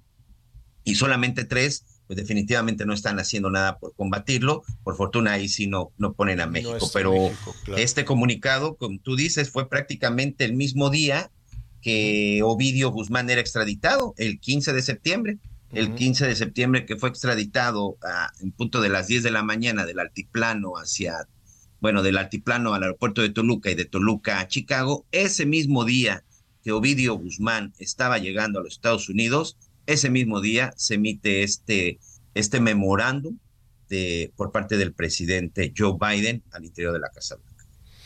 Pues así están las cosas. Estaremos, eh, pues vamos a poner en perspectiva, ¿no? ¿Qué, ¿Qué, es lo que sucede hoy? Si no me equivoco, no, creo que, pues sí, tiene que ser hoy la primera audiencia. Sí, hoy, hoy, hoy está, hoy está esta audiencia a la una a la una de la tarde, tiempo del centro de, de México. Este está programada esta audiencia en donde Ovidio Guzmán será puesto a disposición del juez, de, en este caso es de una juez, de un juez que lo, que lo requiere, y sobre todo en donde tendrá que escuchar los cinco delitos que se le imputan solo en la zona de Chicago. En total son once eh, en California, en Nueva York, pero aquí en Chicago es en donde, bueno, en Chicago es en donde tiene, en donde tiene el mayor número, el mayor número de acusaciones. Y sí, se prevé que en unos minutos, Javier, en unos minutos sea sea esta, esta audiencia. Pues ya le estaremos informando. Y ya dependerá bueno, para no, qué, sucede.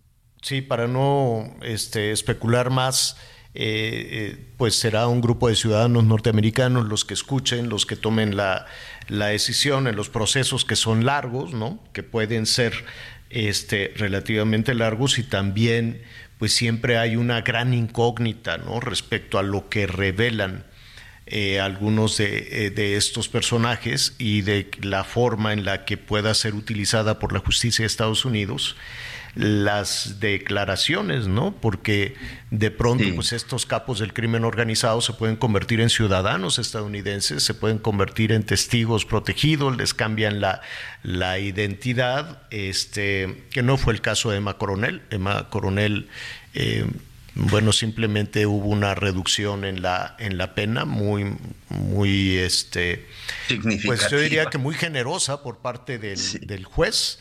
Pero, pero fíjate al otro día ya estaba ahí en una, en una alfombra, en una fiesta, ¿no? En una presentación ya social pública. Pero fíjate que aquí es importante que recordar que Emma Coronel tiene esta reducción por dos motivos. Uno, aceptó todos los cargos y pagó una fianza de millón y medio de dólares y colaboró.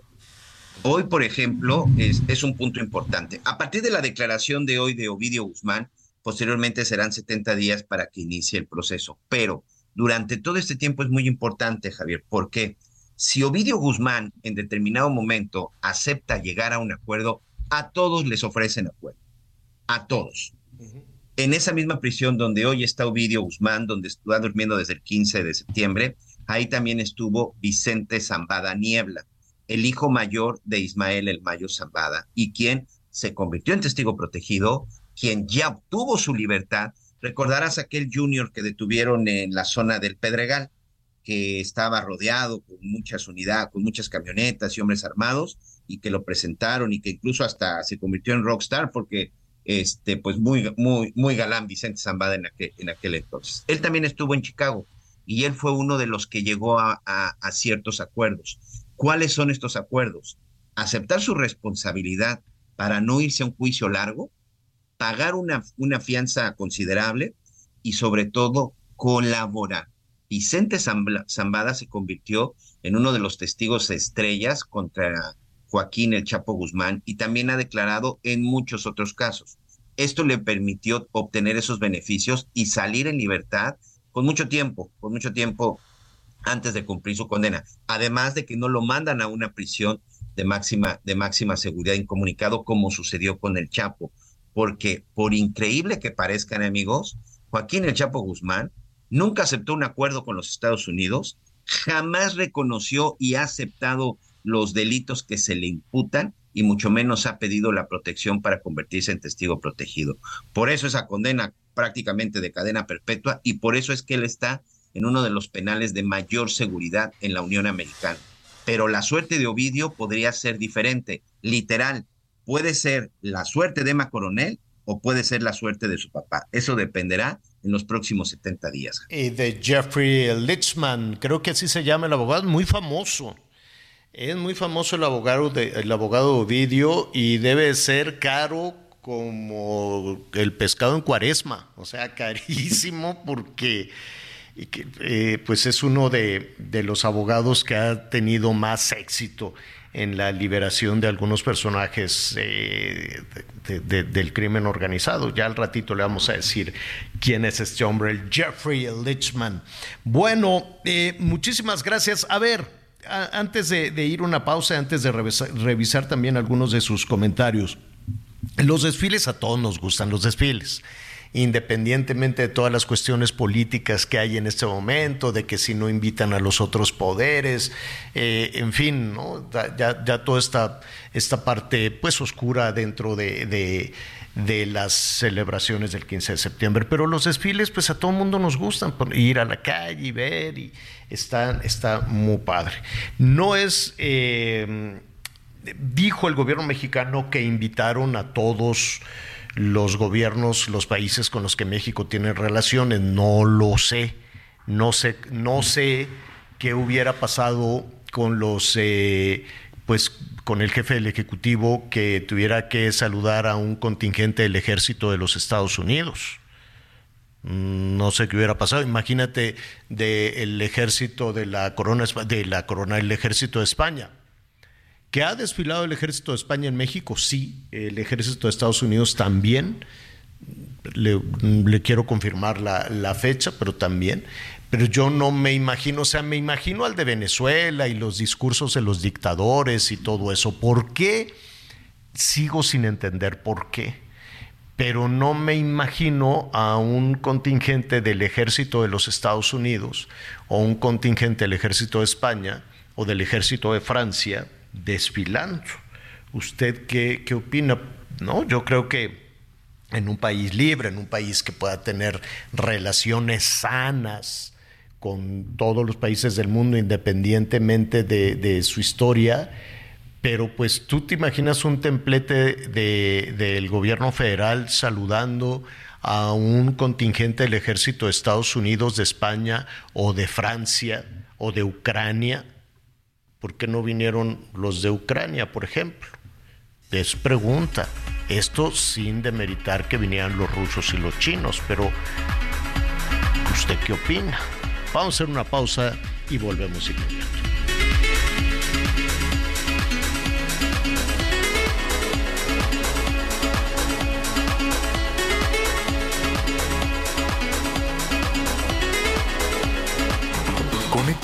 Javier a través de Instagram.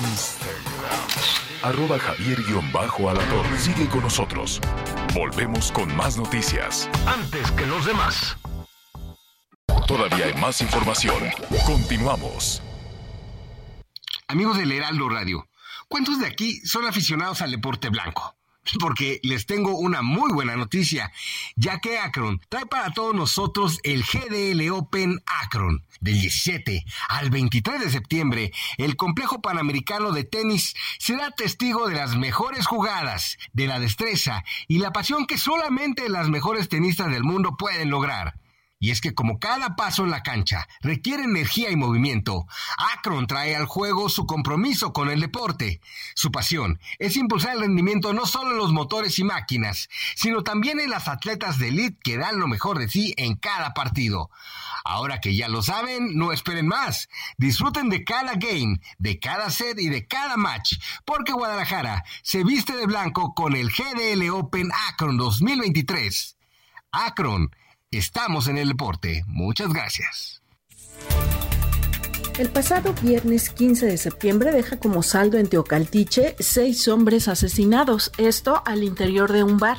En la tarde-noche, cuando se encontraban al interior de este establecimiento en la colonia Maravillas, ingresaron sujetos armados quienes dispararon de forma directa y bueno, hasta el día de ayer el fiscal Luis Joaquín Méndez Ruiz confirmaba que se trataba ya de seis personas quienes habían perdido la vida en este ataque. Esto, eh, pues en el marco de las celebraciones eh, de las fiestas patrias, aunque el municipio no canceló estas festividades, la mayoría de comerciantes que se encontraban en la plaza pública de Teocaltiche, pues se retiraron y muchas personas ya decidieron no acudir. Adicionalmente, el fiscal Luis Joaquín Méndez Ruiz señaló que ya las familias se encuentran identificando a estos seis hombres, quienes presuntamente, de acuerdo con lo reportado, pues se dedican dedicaban al comercio, incluso algunos eh, ganaderos, y es que en esta zona de los altos, pues se ubican eh, o se dedican a este tipo de actividades. Se desconoce la razón por la cual eh, fueron atacados de forma directa. Por lo pronto no hay detenidos y se presume que, bueno, estos civiles armados huyeron en dos vehículos. Desde Guadalajara, Mayeli Mariscal, Heraldo Radio. La gimnasta olímpica Alexa Moreno logró obtener medallas de oro y bronce en la final de la modalidad de salto de caballo y ejercicio de piso respectivamente en la Copa del Mundo de Gimnasia Artística que se llevó a cabo este fin de semana en París, Francia. La joven originaria de Baja California obtuvo el primer lugar en la prueba de salto de caballo con un puntaje de 14.075 sobre las competidoras de Australia y Francia. Cabe señalar que en esta prueba la cuarta posición fue para la también mexicana Atsiri Sandoval. En tanto, en la modalidad de ejercicio de piso, Moreno Medina cerró en el tercer puesto por debajo de las competidoras de Francia y de Brasil, y en esta competencia, también la mexicana Cassandra Lustalot se quedó en la quinta posición. Cabe recordar que la Copa del Mundo, celebrada en París, fue una prueba previa a disputar el Campeonato Mundial de Gimnasia Artística que se llevará a cabo en Bélgica del 30 de septiembre al 8 de octubre de este año, informó Ángel Villegas. Infinity QX80, nuestro SUV más lujoso, con 36 meses sin intereses o bono flexible.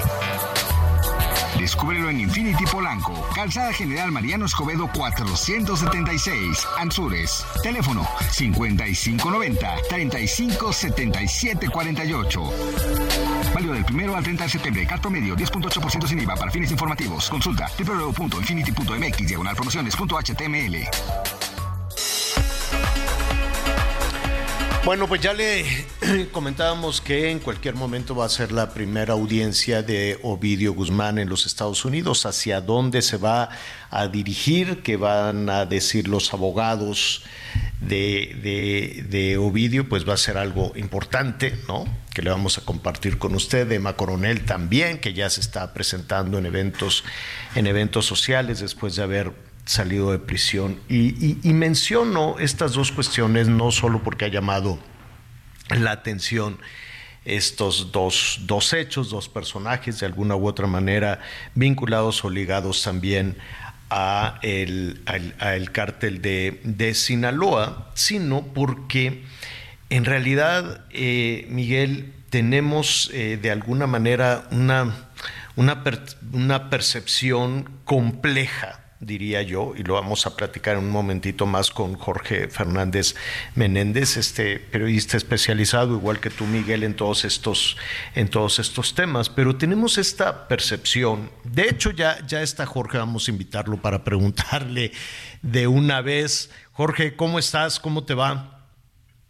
Javier, Miguel, qué gusto saludarlos. Un abrazo a ambos. Oye, Jorge, estaba, estaba comentando de los acontecimientos de, de, la, de, las últimas horas, de los últimos días, la extradición de, de, Ovidio, la liberación de Emma Coronel, pero además de Ovidio hubo otros personajes que también fueron extraditados, vinculados con delitos, con crímenes, con crimen organizado. Pero hay, hay un asunto que no deja de ser complejo eh, eh, para México. Por un lado, tuvimos un, un fin de semana eh, violento con 215, 210 ejecuciones solo, solo el fin de semana. Tenemos una medición que va aumentando y aumentando, es una medición macabra si tú quieres, pero que es importante saber respecto a los homicidios en este, en este país. Es una ruta este, terrible, dolorosa, un fin de semana con balaceras y ejecuciones y, y solo, solo en Ucrania y en México se están utilizando drones eh, explosivos, ¿no? En Apatzingán y en otras partes. Em, pero por otro lado, vemos una suerte de fascinación del crimen organizado hacia diferentes sectores, desde la parte de gobierno hasta la parte de algunos jóvenes. Este, es, inevitable escuchar, ¿no? Como muchos de los grandes artistas, pues, eh, tienen estas eh, canciones que coquetean un poco, ¿no? Con, con, con, la admiración o no de algunos personajes del, del crimen organizado. Eh, vi, y te soy honesto, no me sé el nombre de los artistas muy jovencitos, pero que en, sus, en, la, en el lanzamiento de sus canciones, visualmente, en sus videos, pues, pues tienen esta este, las armas y, las mujeres este, voluptuosas y, las joyas y demás. Entonces, yo, yo no sé si perdemos eh, de pronto la, la percepción de lo que significa el crimen organizado o lo justificamos o decimos la vida así es y hacemos una separación de la violencia de los homicidios de los personajes clave en esto. ¿Por, qué? No, no, no sé si, vaya, es muy complejo ponerlo sobre la mesa. Una admiración y al mismo tiempo un horror por la violencia. Sí, mira, a ver, yo creo que nos estamos insensibilizando por una parte como sociedad, porque porque cuando 200 muertos o 230 de muertos por, por cada fin de semana y llevamos 150 mil muertos asesinados en lo que va del sexenio, prácticamente 50 mil, 45 mil, 50 mil desaparecidos. Son, son 200 mil personas eh, como tú decías, de, digna de un conflicto bélico. Se nos fue, pero de hecho, de hecho le iba a pedir a Jorge Miguel que nos aguantara un segundo. Qué, cosa, qué cosa tan extraña que no podemos tener, ¿no? Una comunicación limpia. Ay, este país donde las comunicaciones son de terror, son, son, son terribles. Pero bueno, eh, pues miren, de, alguna manera Peso Pluma dicen que está amenazado por el cártel por el cártel Jalisco, que porque le canta al, al, cártel de Sinaloa y se queda como una anécdota, ¿no? Y que si tal cantante, pues que tenía estos corridos y de todas formas los contratan en el gobierno y los contratan en el Zócalo y ponen sus canciones en la mañanera y parece... Listo, señor ¿no? Y parece de pronto como una gran contradicción. Una disculpa, Jorge, no te escuchábamos bien y es muy importante lo que, lo que nos comentas. Adelante, Jorge. Sí, mira, lo que yo decía es, por una parte, una insensibilización de, de la población, cuando tienes 230, 250 muertos cada fin de semana, cuando llevamos 150 mil muertos y 50 mil desaparecidos, esos en, lo que va del sexenio, eh, se puede comprender que, que la gente esté de alguna manera eh, insensibilizada, pero también me parece que no hay ninguna labor de la sociedad, del gobierno hacia la sociedad para tratar de sensibilizarla por, ante la violencia.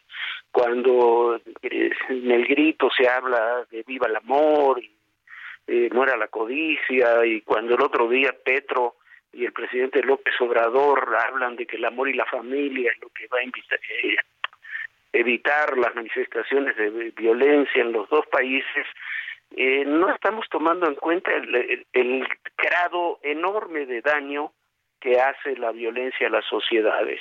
A ver, tú decíamos de, de los músicos, este, a mí no me gusta en absoluto su música, pero Peso Pluma, que, que es eh, se ha vuelto muy famoso, tiene a medios suspendidos sus conciertos en México y en Estados Unidos.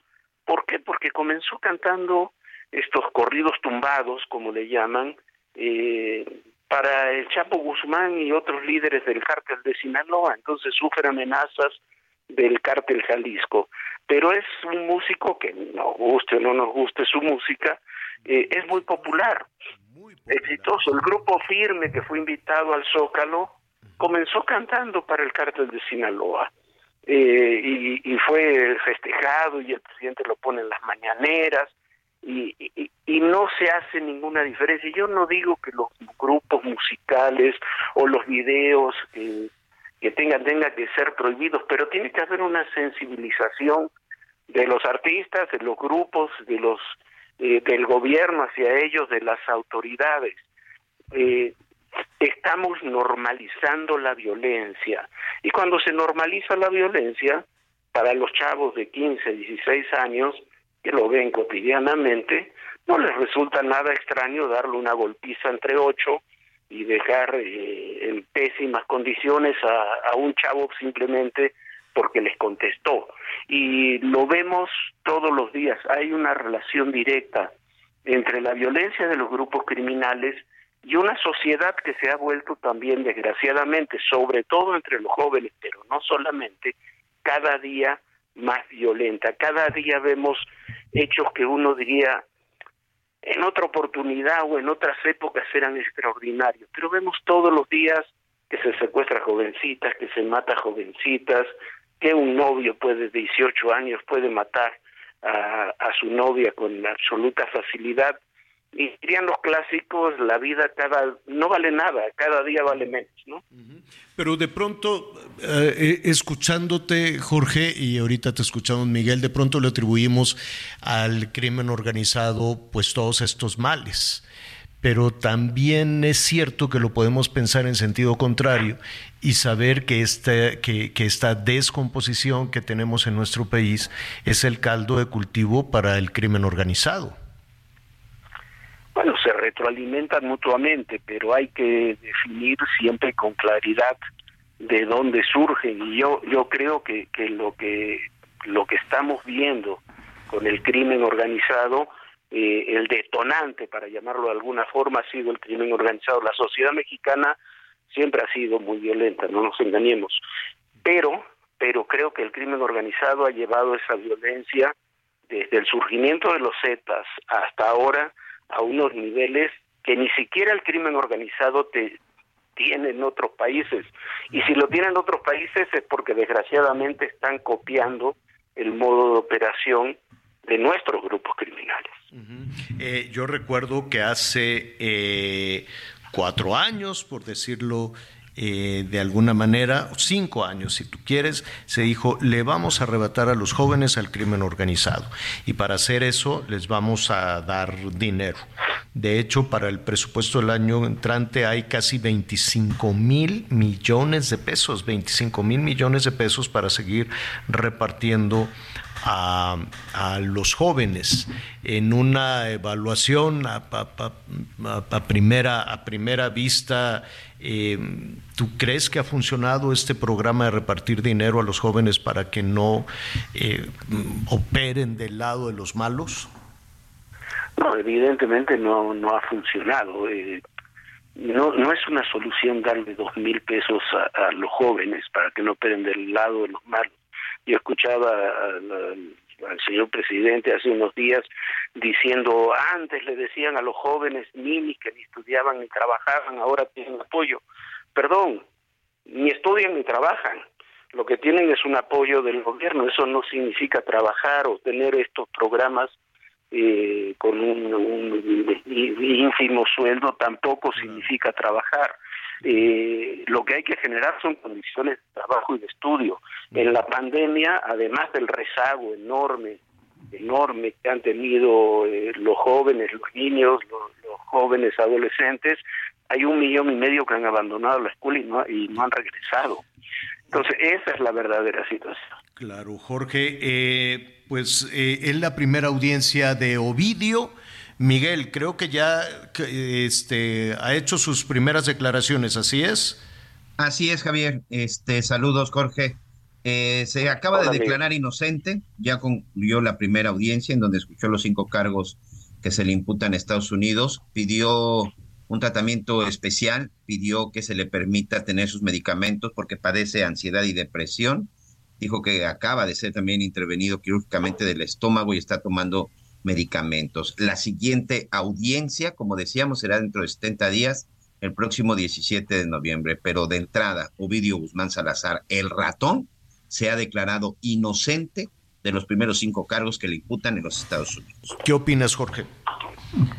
Bueno, que será, el, el Chapo Guzmán también se declaró inocente, tiene el mismo abogado que, que su papá, y será muy difícil, será muy difícil que que se pueda declarar inocente y que funcione. Hay un dato fundamental en todo esto eh, que ya ha sido publicado, no es ningún secreto, es que es que la DEA ha tenido infiltrado, dice al grupo de los chapitos eh, hasta el año 2019, hasta la época que se dio el culiacanazo, eh, precisamente con dos personas, no, no los han identificado, pero eso es lo que dicen, y, y, que tienen información de primera mano sobre la operación del cartel. Odio no era el jefe de los Chapitos, nunca fue el jefe de los Chapitos, es su hermano Iván Archibaldo, pero eh, es, me parece que es eh, indudable su participación, la reacción que hubo simplemente en el Culiacanazo en 2019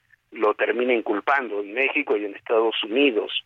Y, y bueno, habrá que ver cuál es su estrategia. A mí me llama mucho la atención, que lo, lo escribíamos el día de hoy, eh, lo publicábamos el día de hoy, eh, que el 2 de septiembre el juez le ordenó a la Cancillería que decidiera si extraditaba o no a Ovidio y no hubo ningún amparo de su defensa que había puesto uno tras otro distintos amparos como si fuera de alguna forma acordada el, eh, acordado el envío a los Estados Unidos.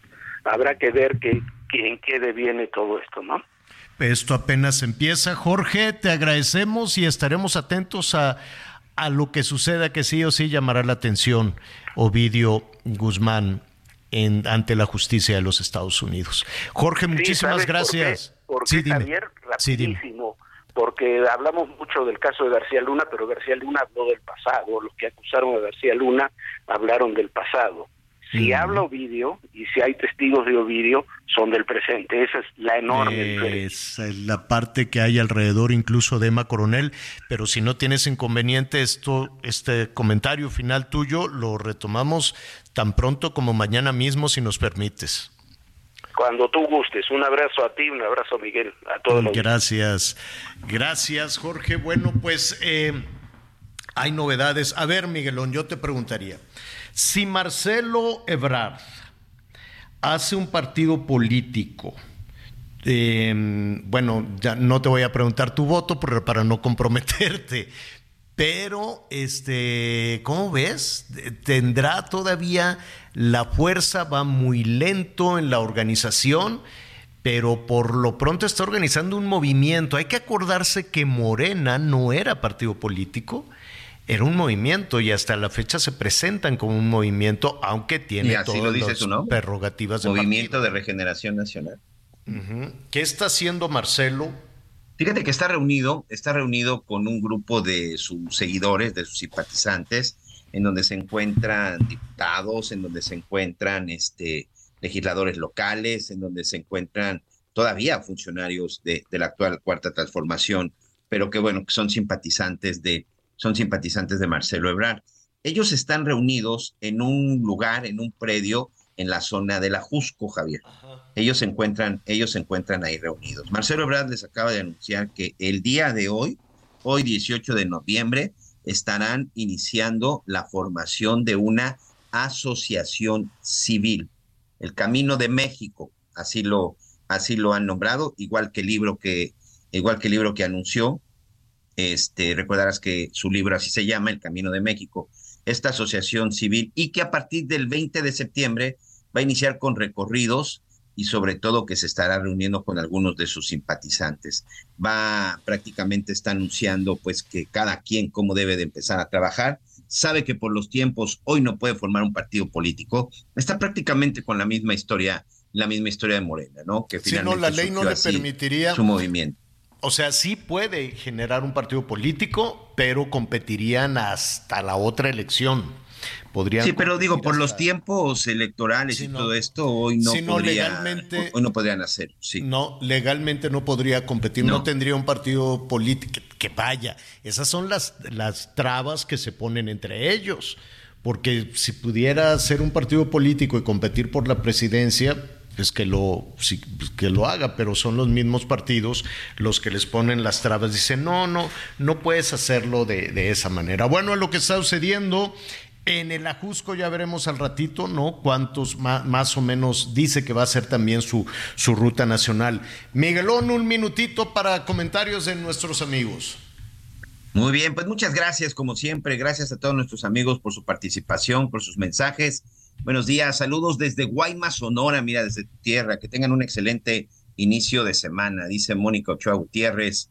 Estimado Javier, este es el año 5784 del pueblo judío. Por ello les envío una felicitación por el nuevo año de la comunidad judía en México. Saludos cordiales, Marcelo Fernández Ocampo. Preguntas, si a todos los de Morena les cae mal USA y cualquier país desarrollado, capitalista, ¿por qué les encanta diputados, gobernadores, etcétera, ir a esos países? ¿O por qué, este, bueno, aquí dice, ¿por qué el presidente tiene estudiando a su hijo en Inglaterra? Se debería de hacer énfasis en ello y además preguntarles por qué ciudadanos países les encanta ir. Roberto Pérez en la Ciudad de México. Gracias. Pregunta, si ya tenemos las cuatro vacunas, de todas maneras nos tenemos que volver a vacunar. Soy Margarita Silva de la Gustavo Amadero en la Ciudad de México. Sí, Javier. Yo creo que ya tendríamos suficientes anticuerpos, pero pues, ¿sabe qué pasa? Que como el bicho este va mutando. Mutando. Ya, y se quedó, no es para asustarse, de, ya, ya no estamos en, en las condiciones que, que, nos sorprendió la pandemia en el 20, ¿no? En el 19, en el 20, ¿no? ahora pues las personas han desarrollado ciertos anticuerpos, sobre todo las personas que se contagiaron y que eh, la brincaron, más las vacunas. El tema es que va mutando. Por eso, por ejemplo, para la influenza, pues se van poniendo, sobre todo los adultos mayores, eh, la vacuna y demás. Vamos a preguntarle a los especialistas qué se puede hacer. Toda vacuna es buena ¿no? Toda vacuna funciona, toda vacuna es buena, no es un proceso tan complejo. La diferencia está en que el bicho va mutando y las vacunas también se tendrían que ir modificando.